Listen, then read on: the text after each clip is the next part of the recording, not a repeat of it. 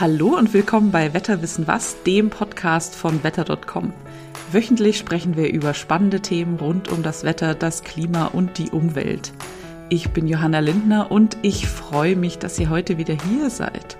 Nach dieser Folge gehen wir kurz in eine späte Sommerpause. Wir sind aber im September wieder mit neuen spannenden Folgen dann da für euch. Und bevor wir in die Pause gehen, schauen wir heute in einem neuen Format das Wetter in den nächsten zwei Augustwochen an. Wie viel Regen erwartet uns? Zeigt sich der Sommer? Wie lang zeigt sich der Sommer? Wie steht es mit der Hitze? Das und mehr bespreche ich heute mit unserem Meteorologen Gernot Schütz. Hallo Gernot. Hallo Johanna. Schön, dass du heute dabei bist. Ich freue mich auch. Dankeschön für die Einladung. Auch wenn es jetzt langsam besser ist, das Wetter war gefühlt zuletzt ganz schön schlecht, also schlecht regnerisch, kalt und so gar nicht hochsommerlich. Woran lag das?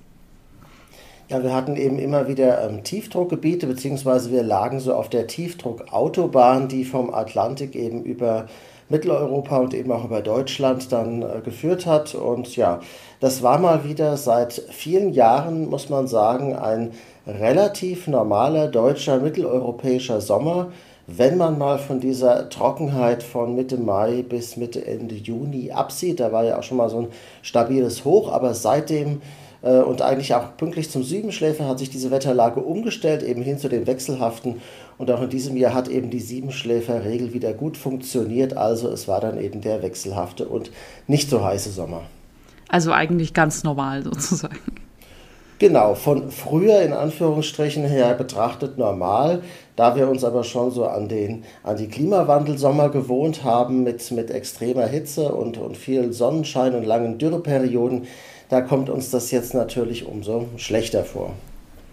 Wie ist denn jetzt die Großwetterlage in Europa und bei uns in Deutschland? Ja, die ist nach wie vor eine wechselhafte. Allerdings, wir haben es ja jetzt gerade erlebt, das ist jetzt schon eine Umstellung von eher West-Nordwest wechselhaft auf eher Süd-Südwest wechselhaft ähm, passiert. Das bedeutet, die Luft ist deutlich wärmer geworden. Das ist ja jetzt schon wieder äh, sommerlich bis hochsommerlich, wenn auch nicht die ganz große extreme Hitze. Aber auf jeden Fall so, dass wir, glaube ich, äh, zumindest die Sonnenanbeter und Wärmeliebhaber zufrieden sein können.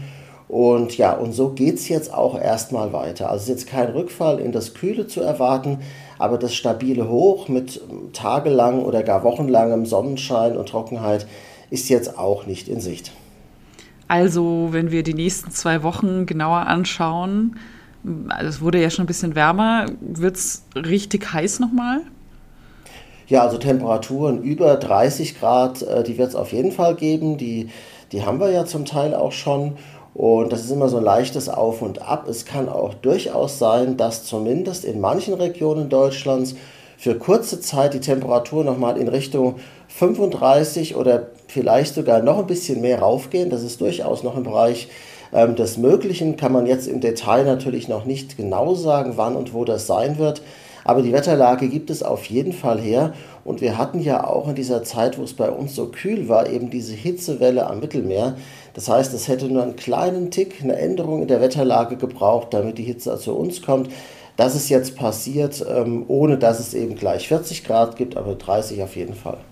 Das reicht ja eigentlich auch. Und, ähm, aber gut zu wissen, dass der Sommer sozusagen nicht vorbei ist, sondern dass es noch ein paar Mal ein bisschen wärmer wird. Wie sieht es denn mit dem Regen aus? Wird da noch viel kommen oder nicht?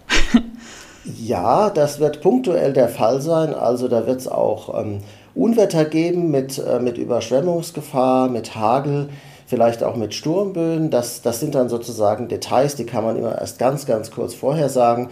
Aber so eine, so eine heiße Luftmasse und noch dazu, wenn sie schwül ist, und sie ist eben schwül, weil sie aus dem Mittelmeerraum bzw. aus Spanien, aus der südlichen Biskaya zu uns kommt, und wenn dann noch ein Tief mitmischt und die Tiefs sind ja trotzdem noch in unserer Nähe, auch wenn es jetzt eben so warm bzw. heiß geworden ist, dann besteht eben tatsächlich Unwettergefahr. Aber das ist eben nicht dieser flächendeckende Regen, wie wir ihn in den letzten Wochen öfter hatten über Teilen von Deutschlands, sondern das sind dann eben punktuelle Starkregenereignisse in Form von heftigen Gewittern und Schauern. Und da besteht eben dann, ähm, ja, da kann es sehr, sehr große Regenmengen geben äh, auch über bestimmten größeren Gebieten.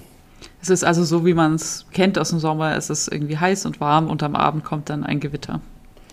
Das ist sozusagen die harmlose Variante, die wird sicher auch geben, aber es kann tatsächlich sein, dass es auch wirklich große Superzellen und Verklasterung von Superzellen, das heißt, wenn sich dann mehrere Superzellen zusammenschließen zu einem großen äh, Gewittergebiet, ähm, das dann eben Deutschland überquert, äh, dann äh, kann es schon mehr sein als das äh, kühlende abendliche Sommergewitter, sondern da besteht wirklich Unwettergefahr. Ah, okay, also doch nochmal gefährlich. Das kann passieren. Wird, nicht, wird natürlich nicht alle treffen, wie das immer so ist bei solchen Lagen, aber regional ähm, besteht wirklich die Gefahr auch, dass es, äh, dass es Schäden geben kann. Schäden gab es ja jetzt auch in Slowenien zum Beispiel oder auch in Österreich mit dem vielen Regen. Geht es denn da auch die nächsten zwei Wochen wieder regnerisch weiter oder beruhigt sich die Lage dort? Ja, also man kann das nicht vergleichen. Das war ja wirklich ein, ein sogenanntes 5B-Tief, was eben flächendeckend äh, über den Südalpen und später über den Ostalpen äh, diesen Regen gebracht hat. Es kann dort in der Tat auch punktuell durch kräftige Schauergewitter wieder ähm, Starkregen geben, aber das wird eben in der Fläche nicht mehr so der Fall sein. Aber man muss sagen, in der Situation äh, wie die, wie die Böden dort sind in den Regionen, also im, im Süden Österreichs, in, in Nordkroatien, in Slowenien und in angrenzenden Ländern zum Teil auch, auch wenn es da jetzt nicht die ganz großen Überschwemmungen gab. Da ist eigentlich dann schon fast jeder Tropfen zu viel. Da kann man wirklich nur hoffen, dass so ein bisschen durch die Hitze auch, da verdunstet natürlich auch wieder viel Wasser, dass es zumindest ein bisschen abtrocknet, bevor dann diese Starkregen ähm, auch dort äh, durchaus wieder stattfinden können. Also noch keine ent richtige Entwarnung sozusagen für diese Region.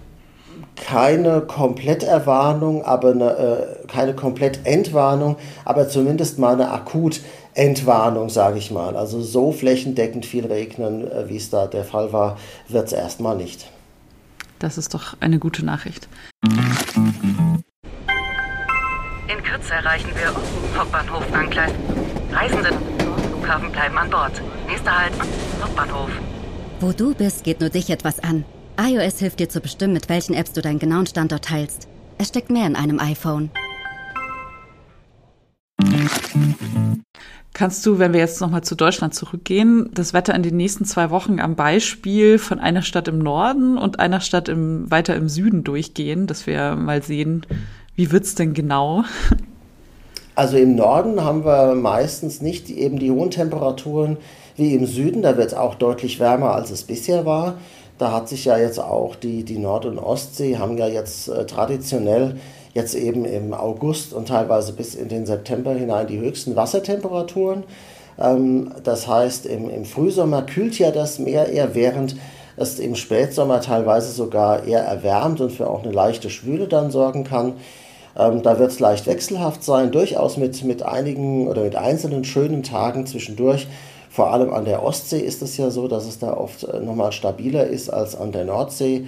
Und die Temperaturen bewegen sich dann durchaus im angenehmen Bereich um die 25 Grad. Ein bisschen im Landesinneren kann es natürlich auch wärmer werden.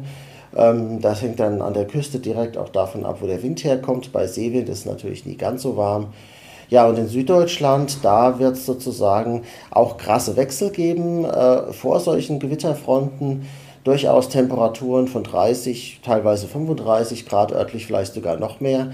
Auch im Osten Deutschlands äh, kann das passieren, äh, wenn da die Heißluft richtig angezapft wird. Und wenn da so eine Gewitterstörung durchgeht, dann wird es einen Tag später dann eben nicht mehr ganz so heiß.